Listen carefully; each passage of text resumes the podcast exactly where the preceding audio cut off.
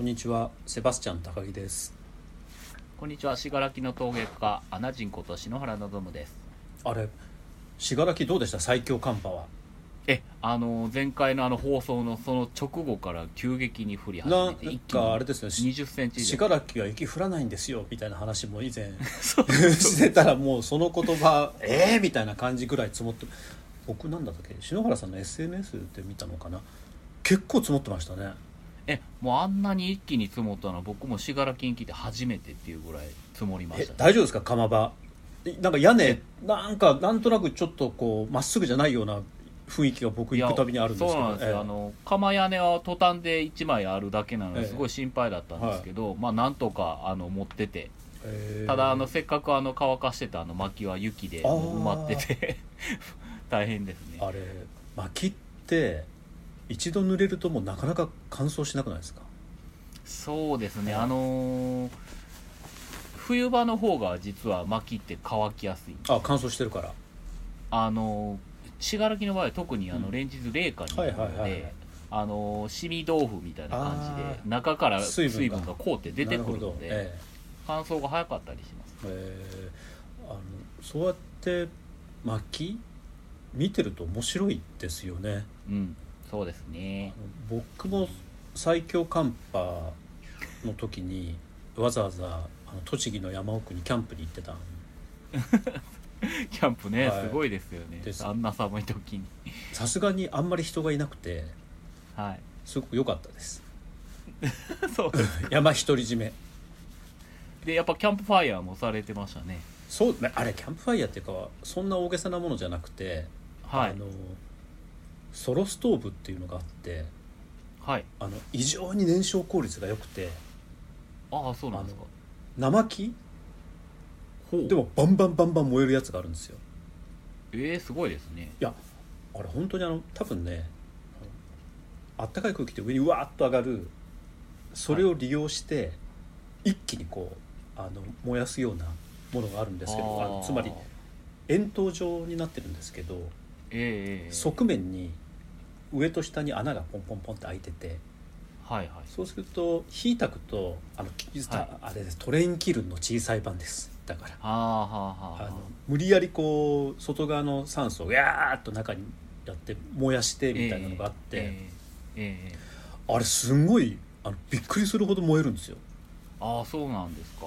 あの篠原さん最近薪ストーブもすごい効率のいい小型のものがたくさん出ててやっぱりすごい興味がありますね。でも薪ストーブだとさすがにその辺に落ちてる、はい。ちょっと湿ってるような生木って燃えなくないですか、そうですね。結局あの湿ってる薪が燃えない理由はやっぱり水分があるからなんですけど、その水分がある限りはやっぱり100度以上に上がらない。そうなんですよね。でもええ。あのそのソそロの水分がようやく飛んでいってはい。初めて加熱される、ですからそのソロストーブっていうのがだからその水分を一気に乾くぐらいのあの効率性を持ってるうんなるほど。ものがなんですけど逆に言うとどんだけ集めてきても足りなくなっちゃうんですよねやっぱり。そうなん もうもうその辺の木拾っても拾ってきても全然足りなくなっちゃう。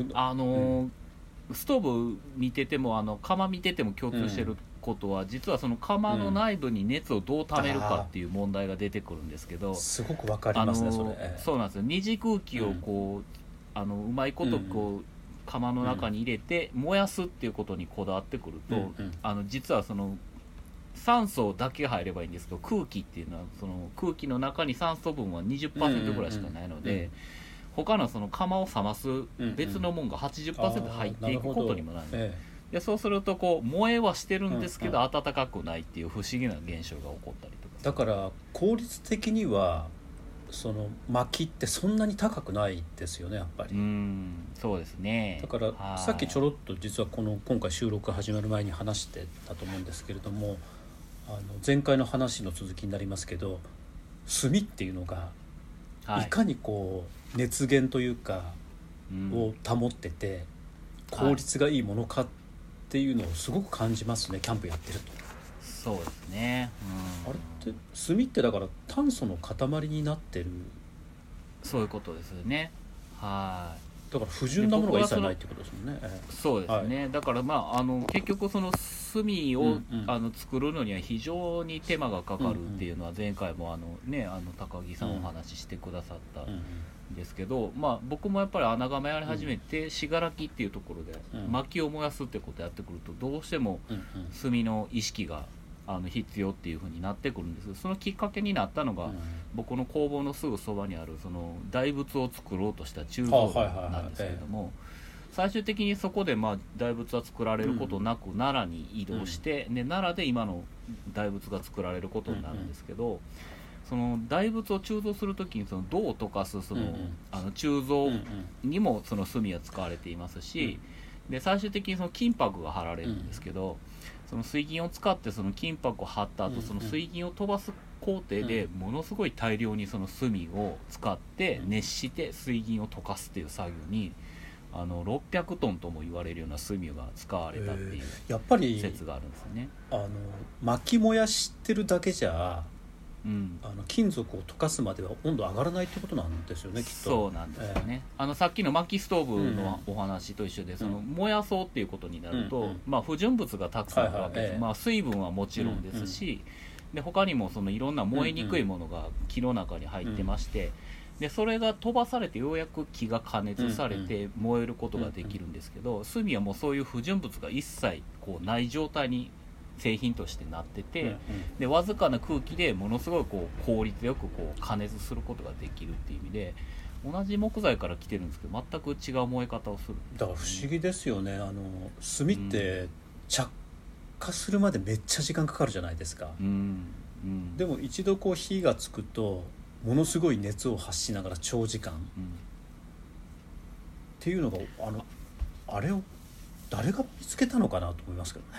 本当ですね。炭って本当ですね。まああの一説にはあの、まあ、現在でもその和歌山っていうのうんうんは乳母目菓子とかその備長炭って呼ばれて、まあ、和歌山が炭が有名なんですけど、まあ、高野山を開いた空海さんが中国から持ってきたっていう説があってだから和歌山っていう説があるあそうか。確かに空海ってあのもちろん密教真言宗の祖ではあるんですけれども、はいあの技術者の側面が非常に注目されますもんねいつも、うん。例えばうん。干拓とかはい。ため池とかああるいはあの鉱山の開発とか水銀の開発とか、ああそうなんはいですね、あのものすごい最新のテクノロジーも中国から持ち帰ってきたのではもしかしたらそのテクノロジーが日本にいた人たちには魔術師みたいに映ったかもしれない。あ本当ですね。だ炭のこ、炭のことだけじゃなくて水銀もなんですね。そうなんですよ。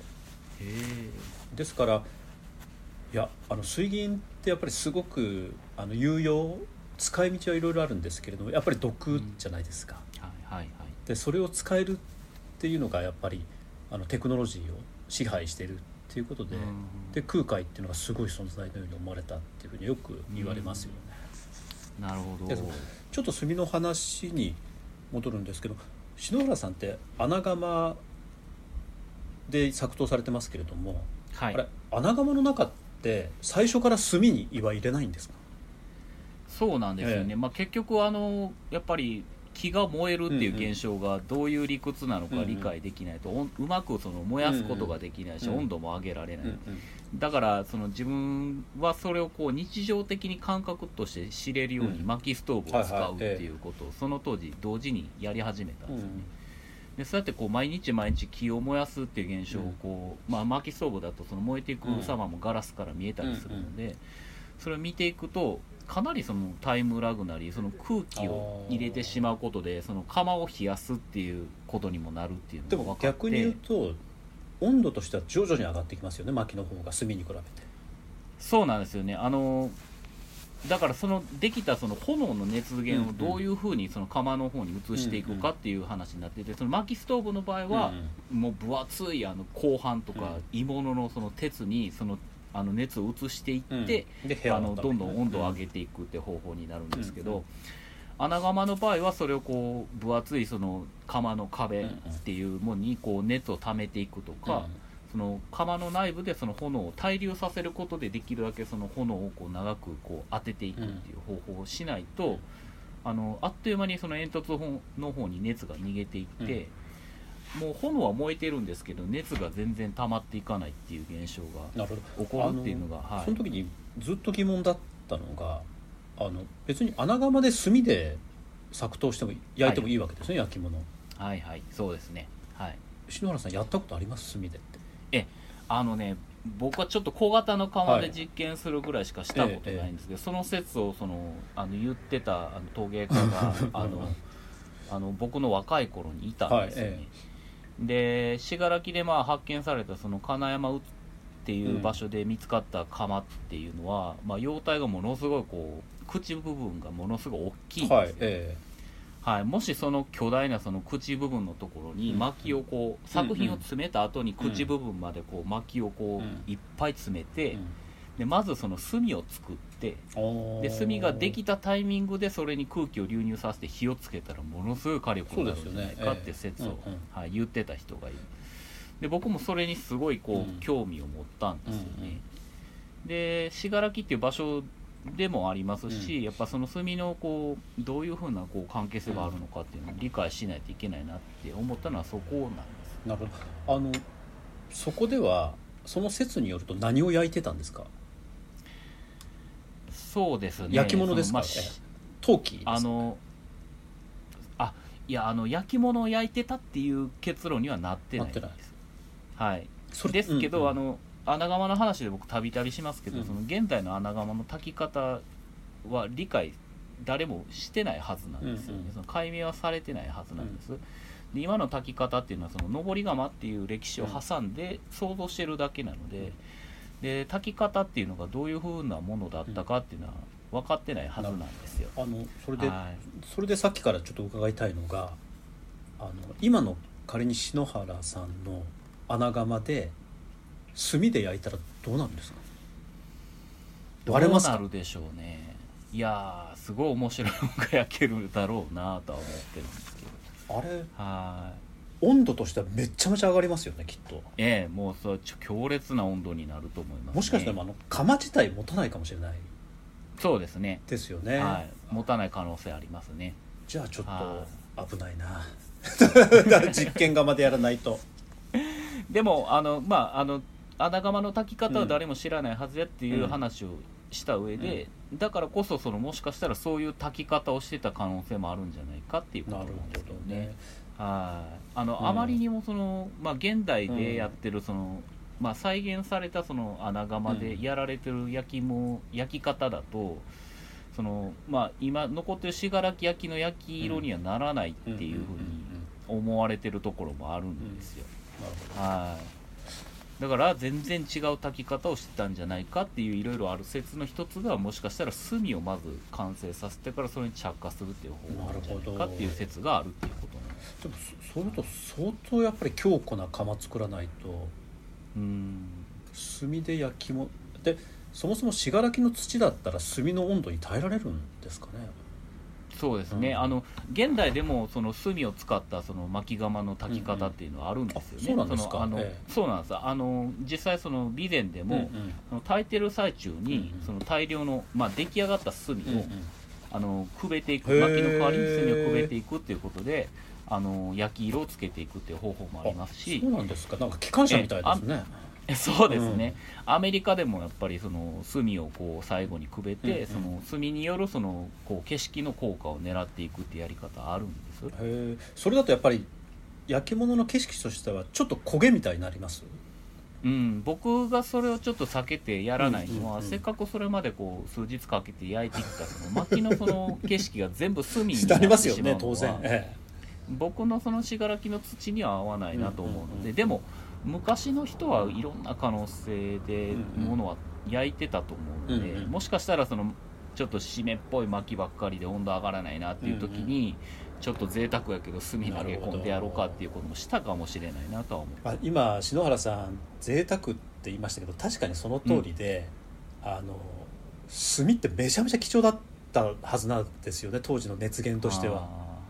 だからそれをわざわざ焼き物薪で焼けるのに焼き物焼くために炭を投入するっていう発想自体がなかったのかもしれないですね、だってそうですえね、あの現代だとそのあれですよね。もったいないっていう感覚なしに、ある材料は全部使うっていう発想になるんですけど僕はあの塩釜っていうのを、はずっと疑問があったのは日本人としては塩をこう釜に投入することはすごくもったいないんじゃないかと思って。でところがアメリカに行くと、うん。そのソルトレイクシティの飛行機で1時間くらいの湖の塩の塊があるわけですよ、そうするともう捨てるように塩を使えるっていう感覚は理解できえるそうですよね。ようやく納得がいった。あの我々って基本的にはまあ海水からねあれのだけの手間かけて塩取りますから、その塩を釜の中に投げ入れるみたいなのってはい。考えられませんけど、オーストラリアとかアメリカ行くともう塩見えてますもんねもう。うん、だから薪でもやっぱ直接そのままこう熱源としてこううん。燃やせるものうん。をわざわざやっぱりその炭に変える、うん。まあ大きな理由もあったと思いますし、その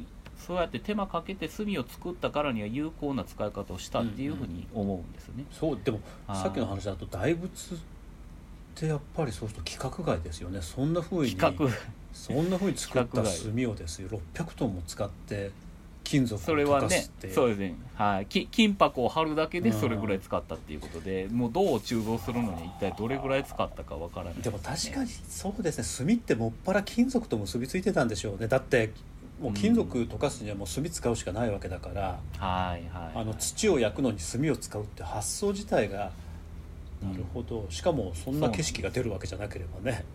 あんまり意味がないそうなんです。はい。でも面白いだからそうやって同じ木っていう材料を使ってもその土とかの焼き物には薪で焼いてその金属は炭を作る、はい。でそれを使って溶かすっていうので。面白い理にかなってますね本当に。ええ、今僕が思ってる可能性として、その炭を使った信楽焼がうん。もしあるとしたら、あの前回もお話ししましたけど、まあ、穴窯を作ろうとした時に、えー窯のその天井部分をこう粘土でこうんう作っていく、でその時にその、まあ、薪をこう立ててうん。アーチをするんですけど、その時にその間にその焼き物も挟んで、うんうん。であの薪をこうその間にこうんう天井に届くように作っていってでその上にゴザなり藁なりをかぶせて、ねで土の天井を作って、で焼き方としてはその炭を焼いていく、うんでまあ炭がもう十分その水分も抜けたし炭になっただろうっていうタイミングでう大きな穴を開けて火をこうつけてしまうと、まあ炭窯のような焼き方であの燃料をこう一緒に強烈に焼いた上でで最終的には窯を作って焼き物も取れるっていう感じで、うん。1回目はもしかしてそんな焼き方をしたなんていうことがあるんじゃないかな。るほど。な、はい、でも炭ができる前に焼き物は焼き終わってるってことはないんですか？炭の温度そうですね。でもそこまでは上がらないか。いや温度的には十分あそうですか。いくと思うんですよね。あの焼き島焼き締めっていうのは、うんうんその温度だけでは測れないところがあるんですよね、だから温度計ではそのじゅあのその1300度って温度に達してなくても、あのカンカンに焼き締まるっていうことはあるので、へだそれが特に僕その炭素とその土のそのうん距離っていう言い方をよくしますけど、あのみじすごいこうアルカリ分が近かったりとか、その炭素分が近かったら温度的にそんなに上がってなくても土自体がガチッと焼き締まるっていう現象はあるとなる思うほど。そしたらあの、はい。焼き物と炭が同時にできるような窯もあったかもしれないってこと？そうですね。まああの焼き物を取ろうと思ったらその炭は諦めないといけな ないるほどなるほど。ああそうかそうか。でも、ええ。昔の人のことだからもしかしたら炭も完成させた上で焼き物も取るなんてこともしたかもしれないどうなんでしょうね。うん。だからいやそう考えると窯って面白いですよね。本当にそう。あの炭を焼くって言っちゃいけない。炭を作るための窯とか本当に焼き物を焼くための窯とか使い分けてたそうなん陶芸とその炭っていうのを、その陶芸家だとどうしても完全に分けて考えがちなんですけど、その素材をこう、まあ、熱にかけるっていう意味ではそれを燃料をそのうん薪から取るっていう意味では同じことをやってるはずなので、なるほど。その辺がこう重なってる部分がどこぐらいまであるのかなっていう考え方をしてる、はい。だからピザだろうが焼き物だろうが 炭だろうが同じ窯で焼いてるからあでも世の中に窯のそういうような研究家っているんですね。やいるんですかねやっぱり。ああきっとおられると思いますね。へー。は窯だけの本が欲しいですよね。窯の歴史の本が。そうですね。はい。あのアメリカでその、僕が見てきたそのアメリカで作るうんその平地の巻き釜のトレンキルンっていうのを作られたそのジャンニー・リー先生っていう方はもともと京都で陶芸家だった経歴もあって、でその日本のその登り窯穴窯を知った上で、うんうん。あのトレンキルンを作られてる方なので、うんあのいろんなあの知見をお持ちなんですけど。はい。やだからあの焼き物の窯だけじゃなくてありとあらゆる窯いはいはいはいはい。そうですをね網羅したような本があるといいですよね。例えば変な話ですけどアジアとかアフリカの先住民族の方々の窯ってどんなのなのかとか。そうですね。あるいは北米のネイティブインディアン？はい。ネイティブインディアンヘアインディアン。彼らはどんな窯使ってるのかとか。そうですね。はいはい。そうまだ我々が知らない窯ってあるかもしれないですよね。そうですね。はい、まあ、日本では一応そのか、うん。あの土器とその焼き物のその際っていうのはそのこう天井を覆うような構造になったかどうかで分けてますけあーなるほど、えはい。でもね最近その YouTube とかでもその、プリンティブテクノロジーっていう感じで、その釜の容態にはなってないんですけど、うんうん。その割れた失敗の壺とかの破片を上にかぶせるっていうだけでももうそれは釜になるんですよ、なるほどだそういうことは僕もやってたと思うんですよ。確かに何をもってして窯っていうかっても曖昧ですね、ええ。そうなると。ええ、そうなんです。あの土器って言ってもその穴掘ったところにその薪を燃やしていくだけだと熱は全部天井に逃げますけどその上にその湿ったそうんうん。の葉っぱとかはいはいはい。濡れ落ち葉とかを重ねていけば、あの十分釜の熱は持てると思うじゃあそれはもう原初的な穴窯って言っても差し支えないぐらいな。そうです。だからその焼き方とかうん。その使い方っていうのを無視してその穴窯ってちょっと考えるのは違うなとは思うんですよね。うん。じゃあ篠原さん今日も何の話しか全然分からなかったですけど 20分経ってしまったんですけど。あ篠原さん今年もあれですよね。あの個展が決まったっていう。はい、3月にあの愛媛で個展をします。あ3月？もう愛媛はい、すぐじゃないですか、そうなんです。ほんで2月にまた穴窯を炊きます。そうなんですねじゃあまた、あの窯にこもっちゃうっていうそれはそうですね。今回の穴窯に関しては3月の愛媛の個展用の作品を作る、はい、そうですね。はい。あのなんだろう DM みたいなの見たら花花？壺ですか？あれ中心って今回花入れですね。そうですか、はい。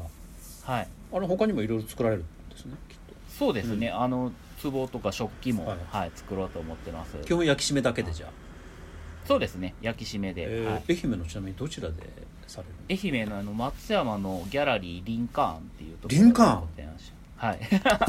漢字で隣の花のへあーの「あん」って書くんですけど。松山？はい、松山で。坊ちゃんのふるさと松山でそうですね。へえ あいいですねでそえそれが3月の何日から何日とか？えっ、と、えすいません、何も。じゃあまだもう一回ありますからきっと。それはじゃあ次回に するとして、はい。えっととうござい3ます。月にの愛媛の松山に行くと篠原さんのまた穴窯での作品が見られると。はい。じゃあいうことで次回こそ何かテーマを決めないとと思いつつまあそうですね。いいですかね。はい。わかりました。でも篠原さん今日もありがとうございました。ありがとうございました。